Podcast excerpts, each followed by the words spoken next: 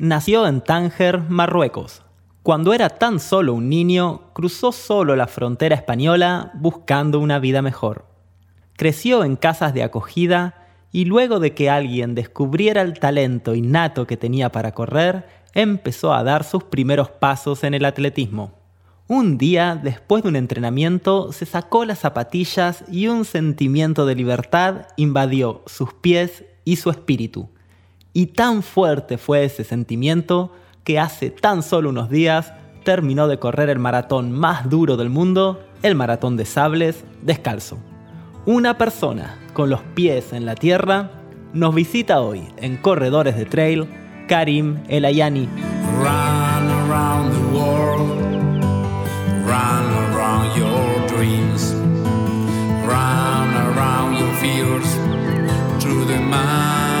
El Ayani.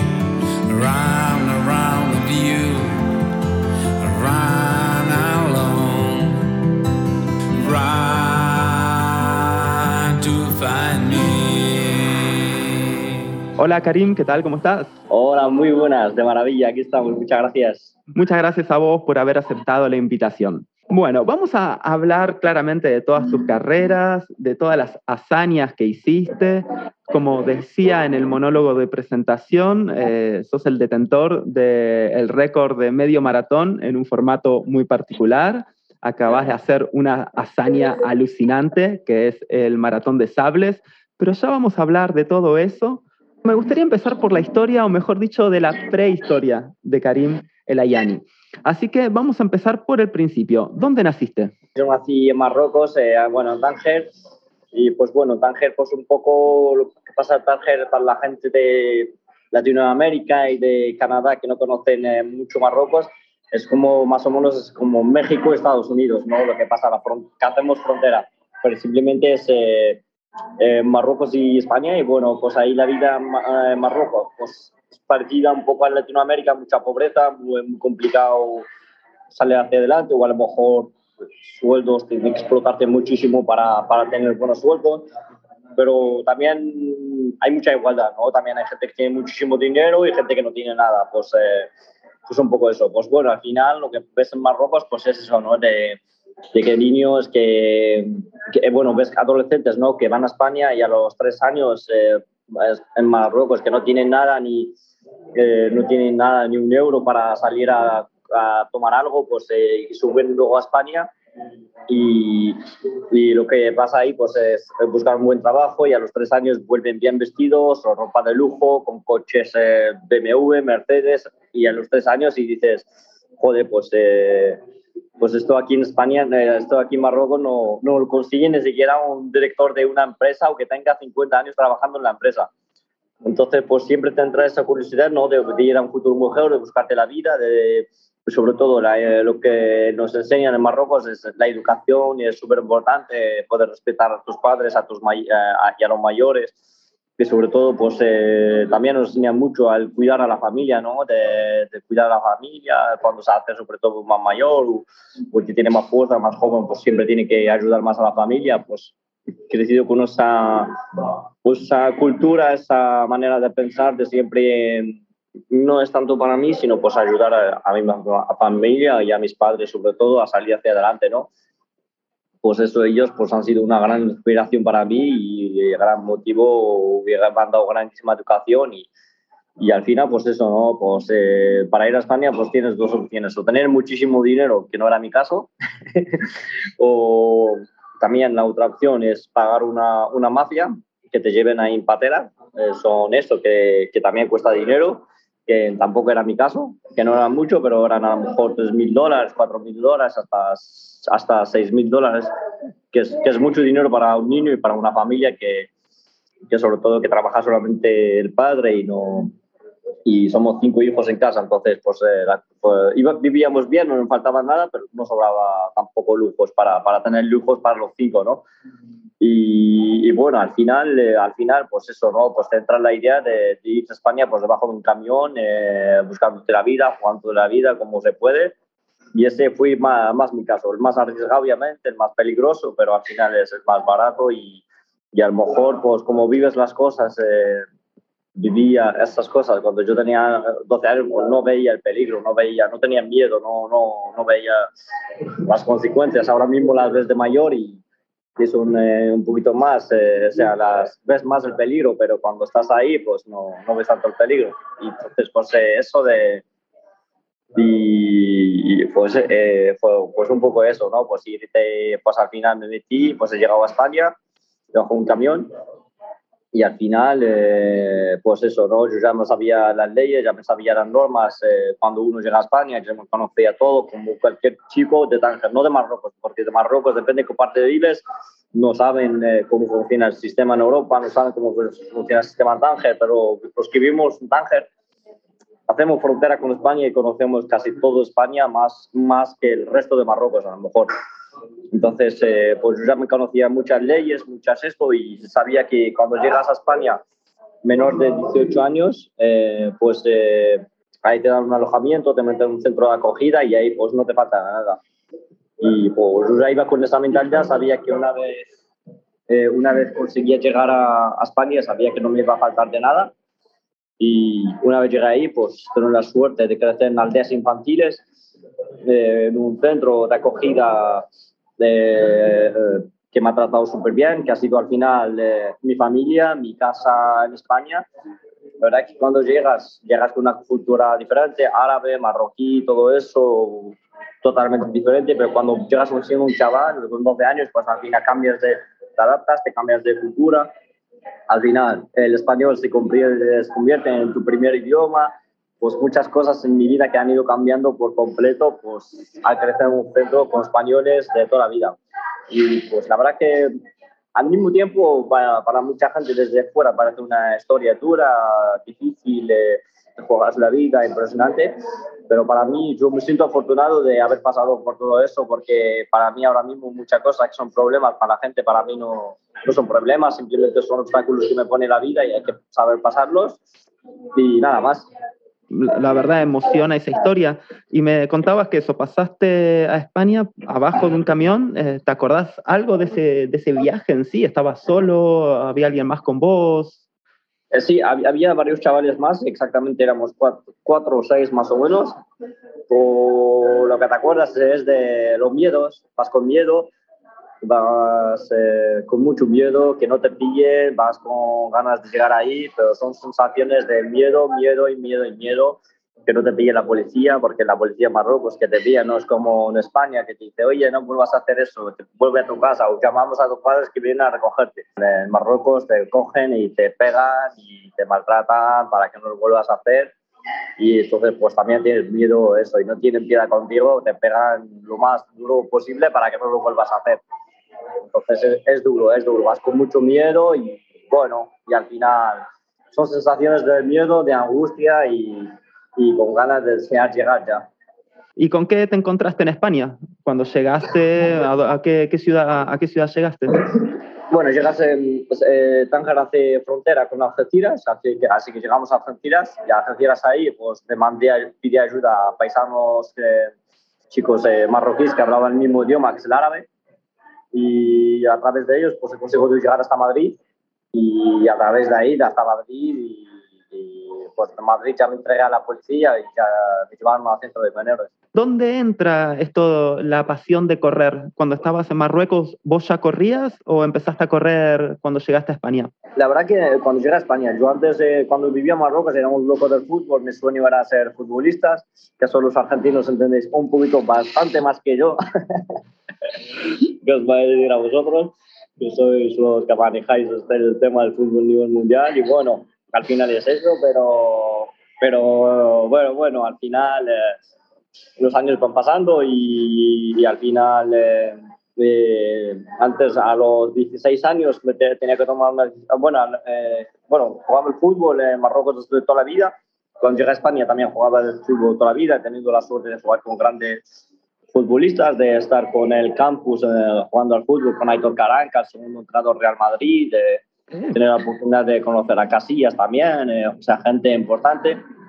Pero luego me ofrecieron eh, un, ¿cómo se llama? Un, un, un, segundo, de, un segundo de la ESO en España cada año se hacen un cross escolares que competimos entre todos los institutos eh, estamos ahí juntos, eh, hacemos competencia eh, del pueblo donde estamos, bueno, de toda la sierra, pero no solamente del pueblo, sino de toda la sierra cercana. Y luego, si ya te haces buenos resultados te clasificas, pues ya vas al de Madrid y corres toda la comunidad de Madrid juntas y luego, pues luego ya, como eso ya es lo máximo. Pues al final, eh, al final me invitaron a eso y a mí yo que era un chico deportista que me encantaba jugar a fútbol, pero también eh, mi vida en Marruecos eh, no era a la PlayStation, no era el teléfono, no era eso, los juegos ahí son jugando todo el día en la calle, corriendo que para aquí, para allá. Y al final es eso, es eso mi, eso fueron mis, mis, eh, mi, ¿cómo se llama? Eso fueron mis, como los inicios de... Mis inicios eh, jugando al fútbol, que era un chico, un niño súper activo. Entonces, pues la verdad que empezó ahí, me llevaron a ese y sin entrenar nada, mi vida atletismo, nunca había hecho atletismo. La verdad que se digo la verdad, no sabía que existía el atletismo. Sabía, lo veía una vez cada, cada año, cada dos, tres años, porque había en esa época un corredor que era marroquí que se llamaba el Gerrouche, que es el mejor mediofondista de la historia. Muy conocido, sí, sí, sí. Así es, así que por eso, pues, eh, pues él, él, es como rey en Marruecos, pues lo vemos cuando, cada vez que está en un campeonato del mundo, cuando están los Juegos Olímpicos, pero aparte de eso, no, yo no sabía de, que, había clubes de atletismo, no sabía que, había eso en Tánger, y al final me apuntaron a eso y me, me, me llevaron en España en ese cross segunda, eh, de, de correr, cross country, y, y quedé segundo tercero, o segundo tercero, creo, no me acuerdo, creo que quedé segundo.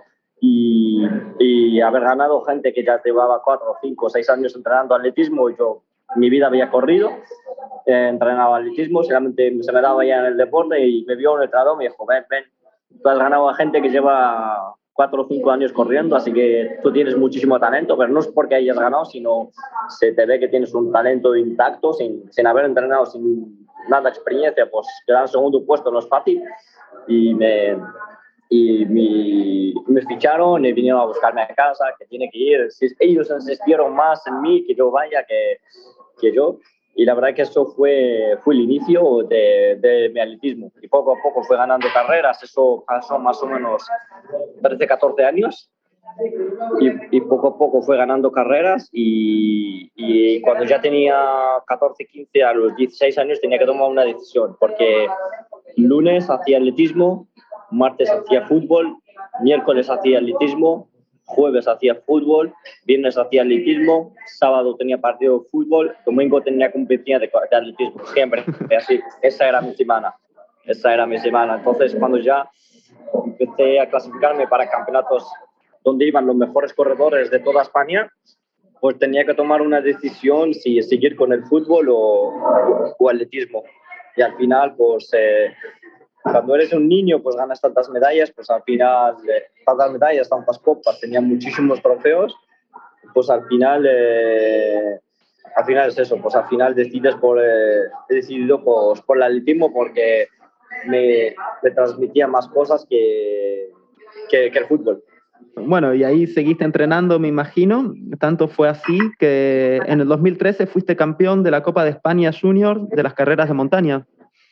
Así es, la verdad que fue un, lujo, un lujo. Eh, al final, haciendo deporte, haciendo lo que realmente me gusta, disfrutando del deporte, pues esas cosas salen, esas cosas salen solas. Y, pero fue un grandísimo regalo, te da confianza en ti mismo, ¿no? Porque al final eh, eso demuestra que aunque creces en un centro de acogida, aunque no tengas dinero suficiente, eh, aunque no tengas grandes lujos, si tienes un sueño y, entrenas y te dedicas a ello, pues lo, lo, vas a conseguir. Es una historia de superación, la verdad que, que emociona escuchar y, emociona escucharte. Tenés una forma de contar las cosas y de transmitir esto que, que genera algo lindo eh, en mí y en todos los que nos están escuchando seguramente. Bueno, ¿y cuándo fue que empezaste mm, a correr descalzo? La verdad que eso sí que me viene de Marruecos, así que siempre vengo viene de ahí porque ahí no teníamos dinero para zapatillas para esto y al final pues tocaba correr descalzo porque y teníamos una, íbamos siempre con unas sandalias que costaban medio dólar o 80 centavos, ni siquiera llegaba a un dólar Y, pero nuestros juegos en Marruecos eran como animales, era para arriba, para abajo, sube montañas, baja montañas, esto. Y unas sandalias de esas a mí me duraban dos, tres días máximo. Y, y, eso ya era dinero para los padres, entonces, eh, entonces para no estropear las chanclas, pues siempre me las metía en las manos y íbamos jugando. Ahí lo que hacíamos era con las sandalias, pues hacíamos porterías también para, para, para, jugar al fútbol, si no lo hacíamos con sandalias y con piedras cada lado. Y, esa, y eso, y eso es lo que hacíamos al final con las sandalias. Y al final viene de eso. Y un día, pero sí que cuando empecé a correr en España, eh, empecé con zapatillas, pero un día después de entrenamiento me quité las zapatillas, he, sentado, he sentido una sensación de paz, de sentirme bien conmigo mismo, de, de alivio, de como de quitarme un peso de encima acojonante.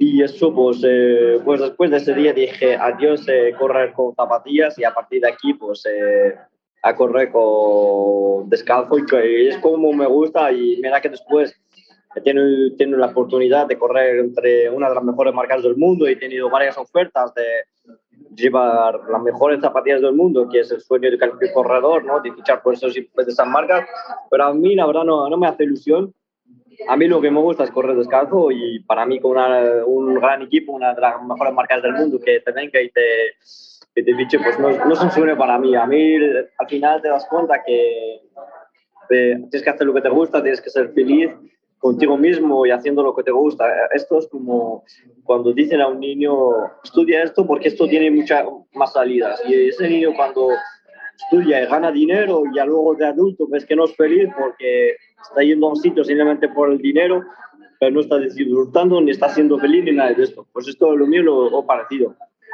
Es, eh, si corro con una marca de zapatillas, es, eso lo haría por dinero, pero como para mí la felicidad es mucho más importante que el dinero, así que seguiré corriendo descalzo y, de momento. Luego, dentro de cinco años, a lo mejor pensaré de otra manera, no digo para siempre, ¿no? Pero ahora mismo y estos últimos 10 años, 15 años he pensado así. Espero seguir pensando así para siempre y ya está.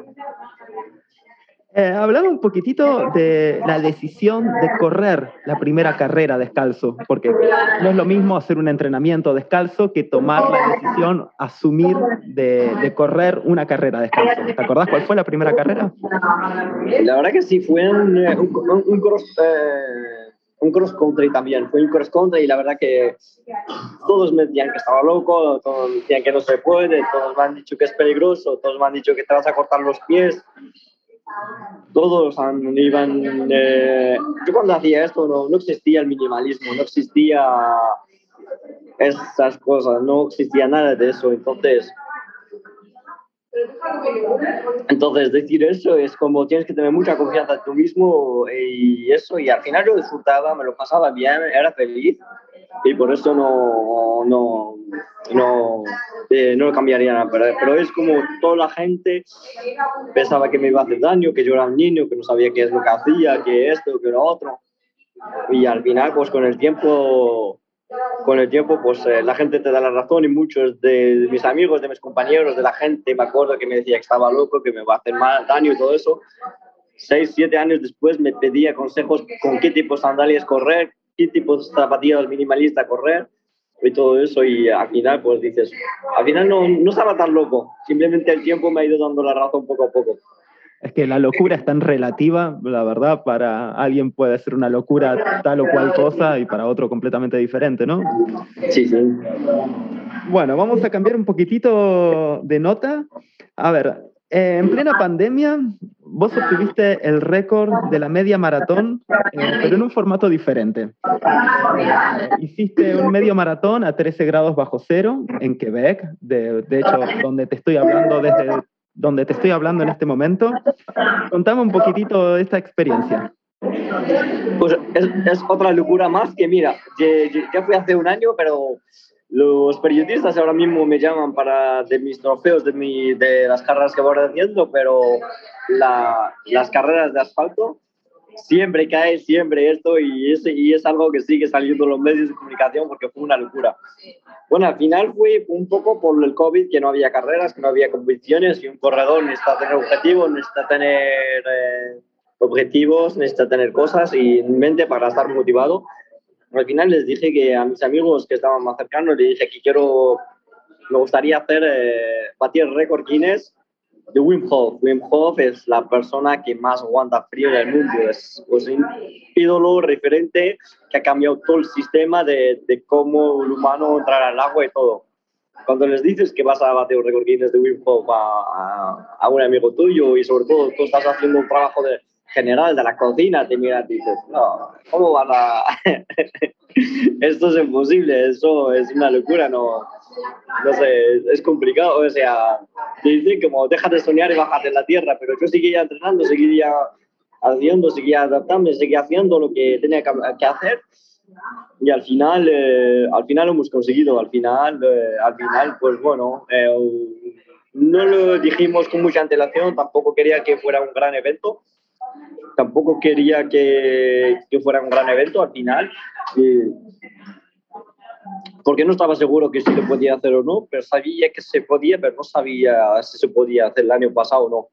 Entonces, eh, es con cosas que vas entrando, conociendo y hasta tres semanas antes, cuatro semanas antes, eh, hice dos horas y media de entrenar por montaña y llamé a mi, al, a Place de al, al director, al creador de la de Jabalina Handler y le dije, le dije oye, eh, eh eh, que creo que sí que puedo hacerlo, así que vamos a poner una fecha, creo que sí que lo puedo batir.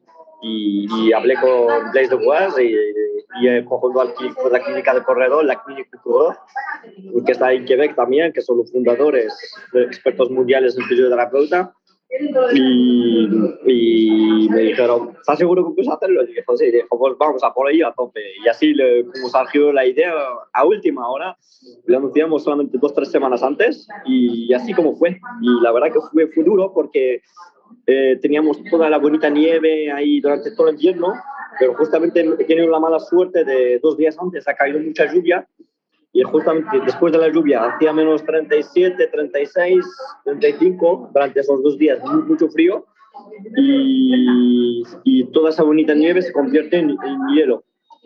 Entonces ya justamente en el circuito donde estaba lo que quería hacer, planificarlo todo y me rompieron todo, los esquemas, todo eso y dices, yo en nieve más o menos tengo experiencia, pero no, pero, pero en hielo no, no me había preparado yo hielo.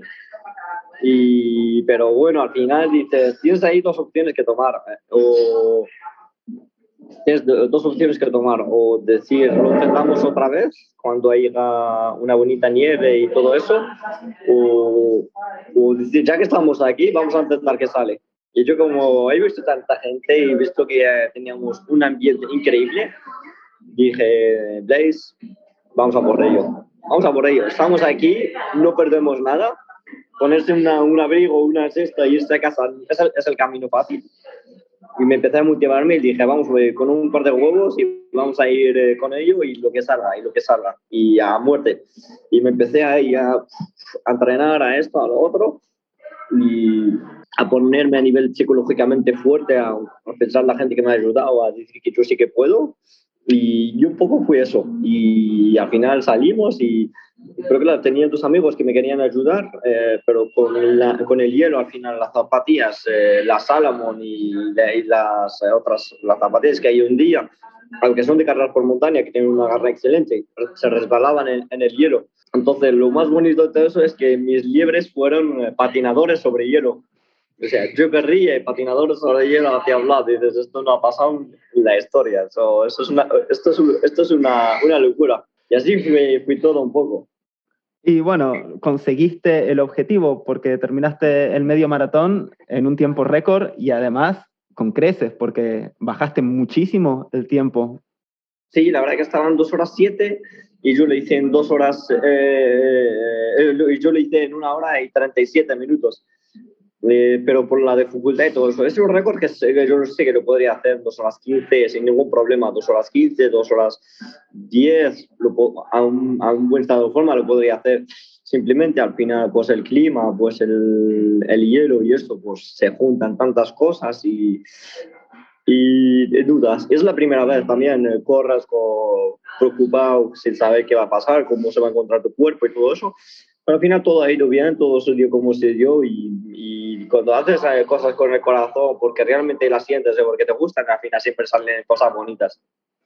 Sí, sí, bueno, recordemos, medio maratón sobre el hielo descalzo, va, sobre el hielo y la nieve descalzo a una temperatura, eso, bastante fresquita. Hay unas fotos tuyas corriendo en musculosa que se llama en Argentina. Eh, impresionante, la verdad. Lo bonito de, de, donde lo hicimos no fueron solamente nieve y hielo, es que fue en un lago congelado. Aquí en España a mis amigos les dije, estuve corriendo en un lago congelado y es como, ¿en un lago? Eh, ¿No se te has hundido? ¿No tenías miedo de bajar abajo, de hundirte de esto? Es un lago que yo a veces tuve la suerte de nadar en él en verano y correr en él en invierno, entonces es una auténtica locura. Entonces, correr encima de un lago, sabes que a 50 centímetros debajo tuya hay agua, es de locos. Sí, sí, toca el imaginario. Acá hay una carrera, acá digo en Quebec, hay una carrera que es atravesar el lac Saint-Jean, que es una carrera que se hace de noche y estás corriendo por el lago, la mitad del lago, de noche, en invierno acá, que igual las temperaturas son 20 o 25 grados bajo cero, una locura. La verdad. Te voy tirando alguna que otra idea, si algún día te faltan desafíos o ideas para el futuro, bueno, ya sabes. ya sabes lo que tienes que hacer. no me digas eso porque yo soy muy rápido de convencer.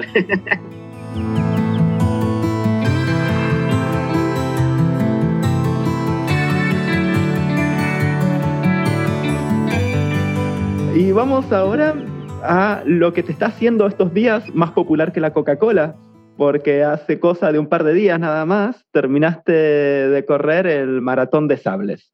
Y no solo que terminaste de correr los 250 kilómetros por el desierto del Sahara, sino que también lo hiciste eh, descalzo. A ver, contanos un poquitito esta experiencia. Eh, la verdad que es una, la verdad que es, eh, ¿cómo se llama? ¿Cómo podría decirte? Eh, es de locos, es de locos. No, yo no me imaginaba que fuera tan dura, no me imaginaba que se sufre tanto, es difícil eh, a nivel deportivo, a nivel físico, a nivel psicológico, a nivel de todo, a, todos los niveles, ¿no?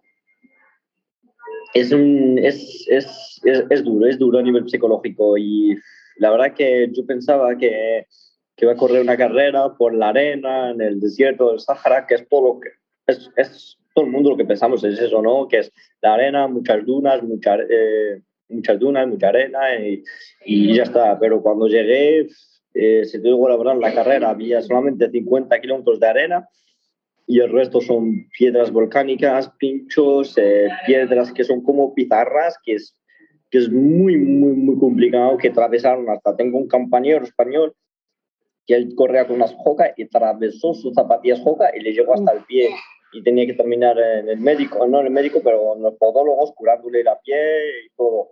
O sea, es una... Es, es dura, es dura, es muy... Y sobre todo son muchos días, tienes que llevar todo lo que necesitas. Eh, es, es 100% a nivel psicológico a nivel psicológico. Sí, porque claro, no, no solo es una carrera por etapas, sino que es en autonomía casi completa. cada corredor tiene que llevar una mochila con todo lo que necesita en los cinco días de carrera, eh, incluido un aparato para eliminar veneno de serpiente. Sí, la verdad que es, una carrera, lo más duro de, de esta carrera no es, no es solamente correr 250 kilómetros, porque yo ya hice una carrera de 250 kilómetros en Turquía hace, en 2015 pero autosuficiencia también, pero no, no tan dura como esta. Esta carrera tienes que llevar eh, el desayuno, comida y cena, lo que vas a necesitar durante seis días de la carrera. Eh, eh, y luego tienes que llevar barritas energéticas, geles, eso, una pompa aspira veneno, tienes que llevar una brújula, un cuchillo también multiusos por si te pica serpientes, porque hay serpientes también por ahí hay bichos raros, eh, escorpiones, eh, todo tipo de bichos que, que, tienen veneno, que se te pican esto y tienes que llevar una navaja para, para sobrevivir ahí. Y, y, la verdad que es, es, una carrera y sobre todo cuando llegas después de estar 7, 8, eh, hasta 10, 12 horas corriendo, cuando llegas cansadísimo, que lo único que quieres es descansar, pues lo que te espera es una, una alfombra eh, donde tienes que poner tu saco de dormir, una jaima quien está eh, que, es, que por la parte trasera y, delantera, quienes quieren están cerradas, o sea, todo el aire y todo el viento se te pega en la cara y, y, además en vez de descansar bien, tampoco puedes descansar bien, pero también cuando llegas tienes que ir a buscar palos para hacer fuego, para preparar tu propia comida. Y dices, joder, o sea, la carrera no termina después de esto, sino después de llegas, esto, curarte si tienes alguna ampolla, alguna herida, esto, lo otro, echarte crema, preparar otra vez la mochila. Son muchas cosas eh, a nivel psicológico que dices, joder, joder, es, eh, buscas eh, tu lado más sentimental, más emocionante y es la única carrera que visto tanta gente llorar, hombres que parecen bichos que, que, que parecen rocas y llorando como si no fueran mañana.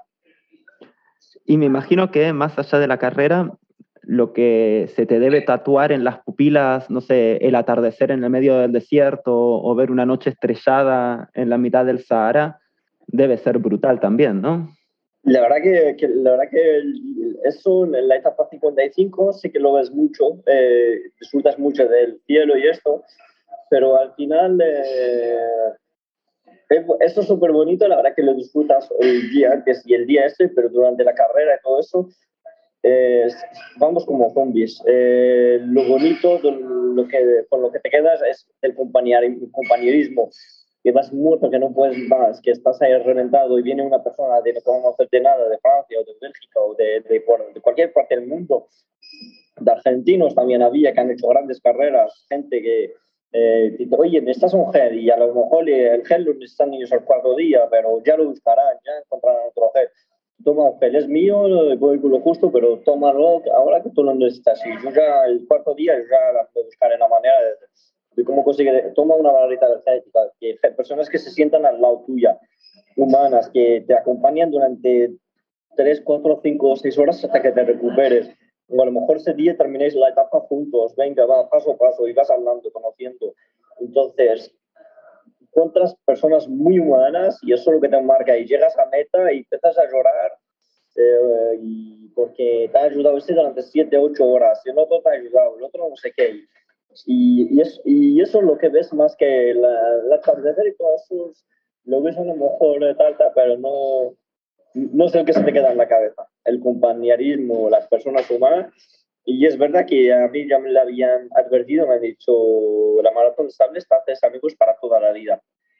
Y es verdad que los amigos que hice la maratón sables, no sé por qué, pero tengo con ellos una conexión súper especial y además estos días, eh, ¿con qué he quedado? Son, solamente con amigos de Maratón Sables, porque al final se genera una energía súper especial y, y, es una locura. Y lo más duro de todo eso es la gente que pensaba que no, yo no iba a poder terminar, la organización, todo el mundo pensaba que no, no iba a terminarla, porque es simplemente hacerla con zapatillas, porque está considerada la prueba más dura del mundo, con zapatillas y está considerada la prueba más dura del mundo porque la gente casi todo se retira por las ampollas en los pies, por el terreno, la agresividad que todo lo duro que es.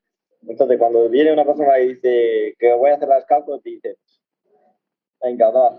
y no, no, creía en eso. Al final, pues bueno, se ha podido hacer, he podido disfrutar de eso y, y ha sido increíble. Habiendo pasado ya un par de días, ¿crees que fue una buena idea de haber corrido descalzo el maratón de sables?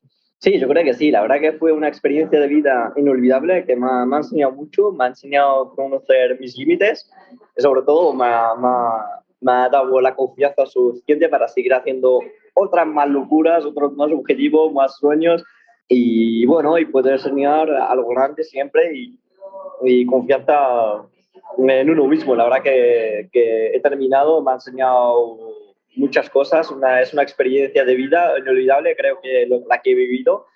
Y ser el primer atleta en la historia en terminar la maratón sables también es un récord que no se puede superar porque el primero solamente hay uno y eso queda, queda súper chulo.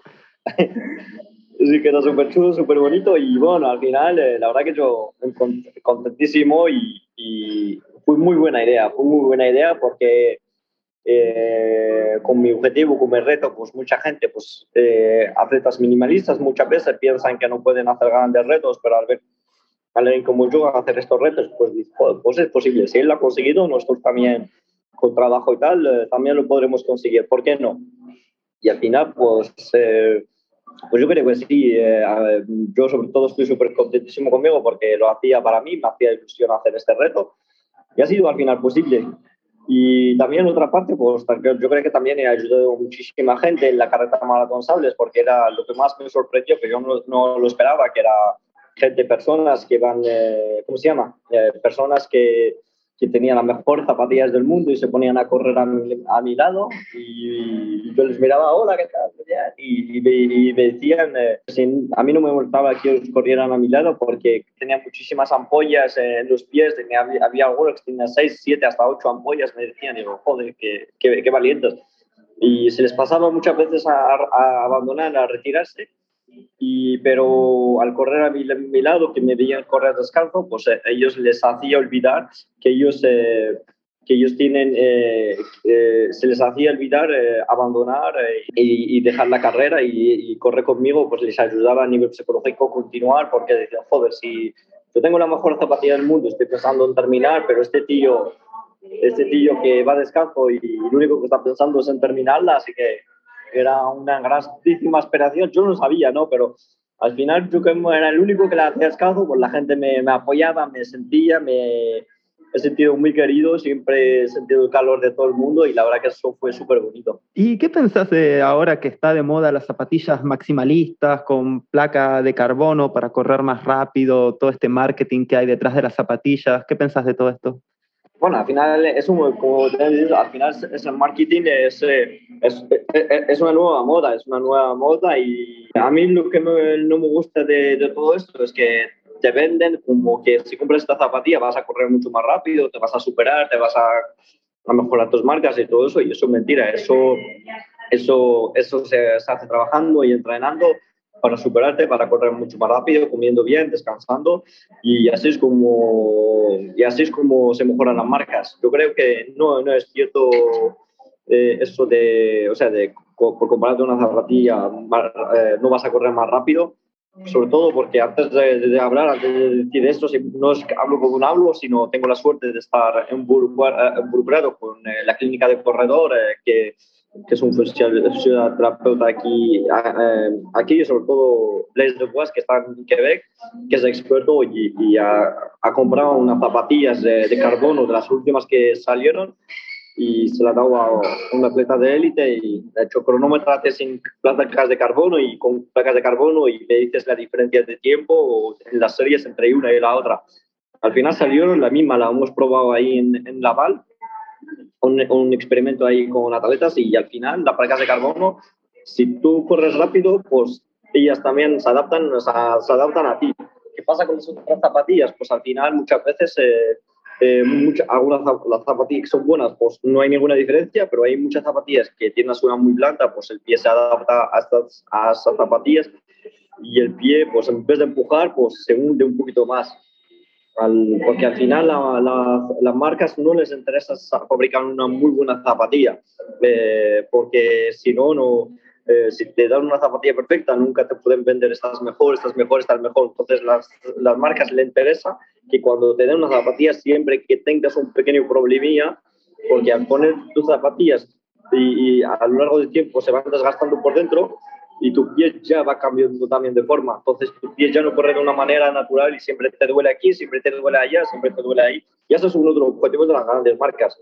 Para que dice, joder, ah, me duele aquí con esta zapatilla, pues si me compro esta, esta va mejor que esta. Y luego compras esta y a los tres meses ya te sacan esta y la otra ya te dan otro problema. Y así vas, vas siendo al final es como un poco con la medicina. Eh, la medicina no le interesa que darte una pastillita para que te solucione la enfermedad.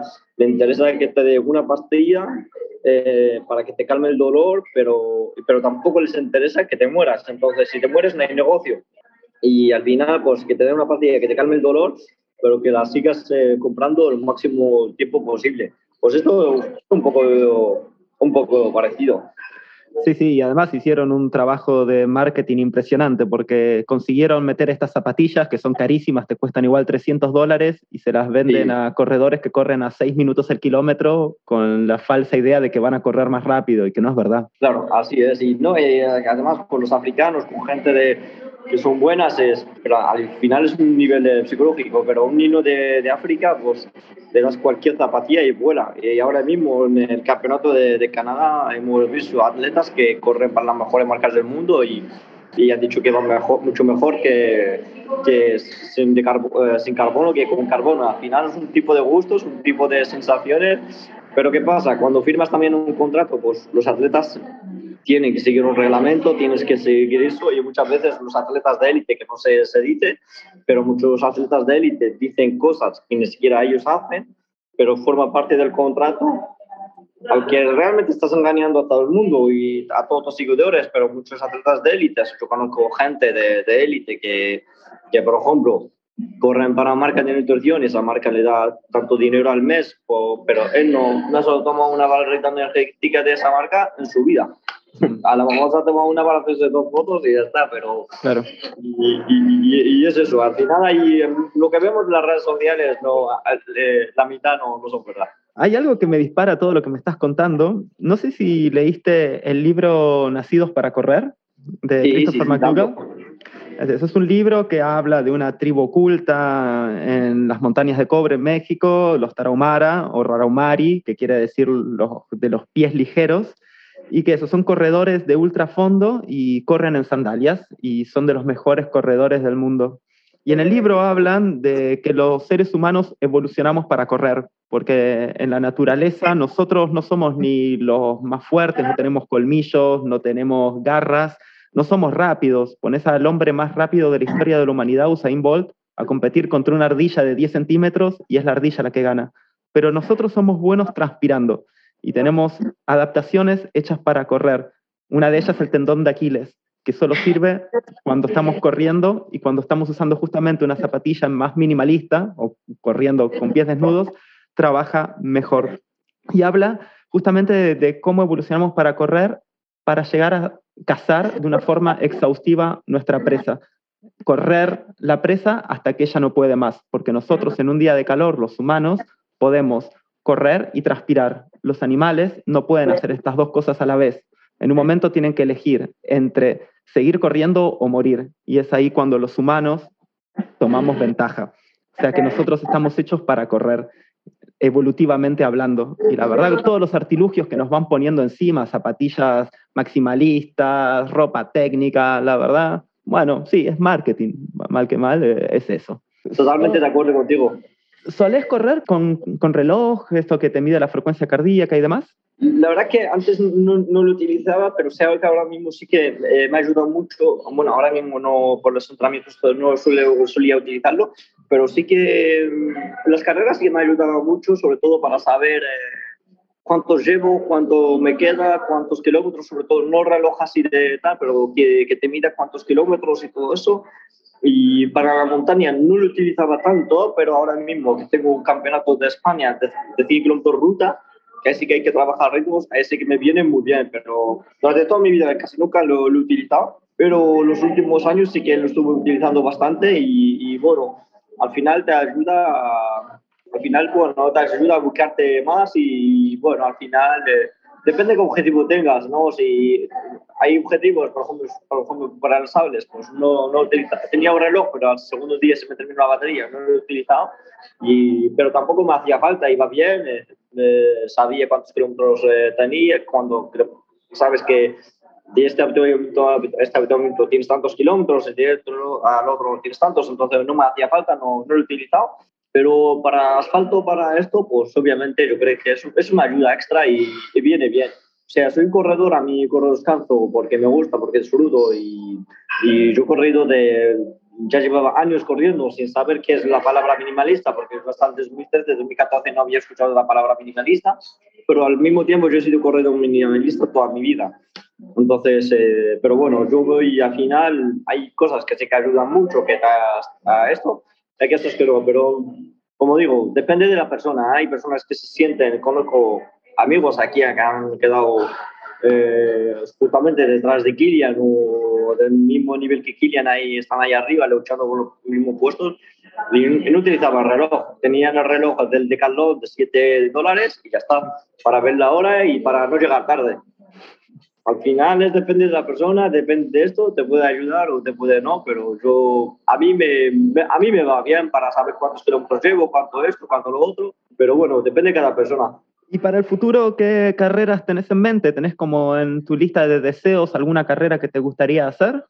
Eh, bueno, ahora mismo tengo el Campeonato de España, Santander 100 km ruta, que es en una semana, eh, un mes y tres semanas. Y, y, luego pues, los dos grandes retos que, que los quiero hacer, eh, no sé cuándo ni, ni, no sé cuándo todavía, pero es después de la Maratón Sables es el gran, gran reto, es subir el monte Orizaba que son 5.600 eh, eh, eh, positivos.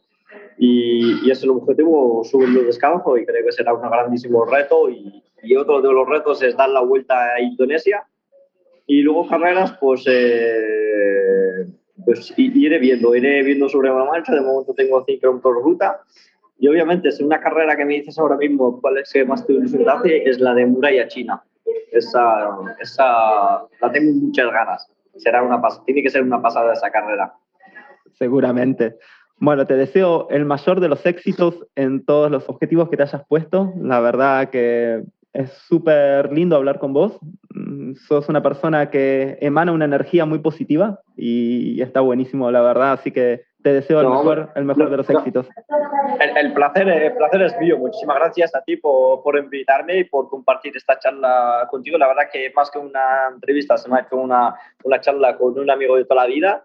Así que para mí es un auténtico placer estar aquí contigo y nada, y muchísima suerte y, nos vemos dentro un poco por las tierras canadienses. Claro que sí, cuando estés por acá ya iremos a correr. No sé si me voy a animar a correr descalzo, pero, pero bueno, alguna pero bueno, haremos juntos. Una vuelta por Mont con que sea con zapatillas descalzo, siempre viene bien. Perfecto, es una cita.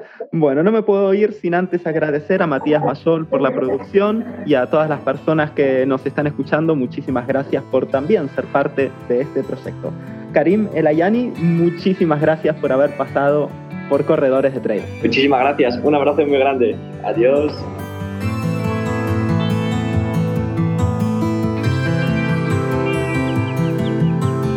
La semana que viene en Corredores de Trail nos visita Elisa Forti, la nona que corre.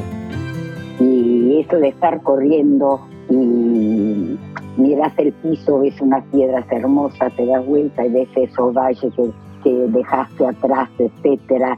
Eh, levantar la vista al cielo, lo tenés ahí cerquita, es otra cosa. Buen camino. Run around the world, run around your dreams, run around your fears, through the mighty.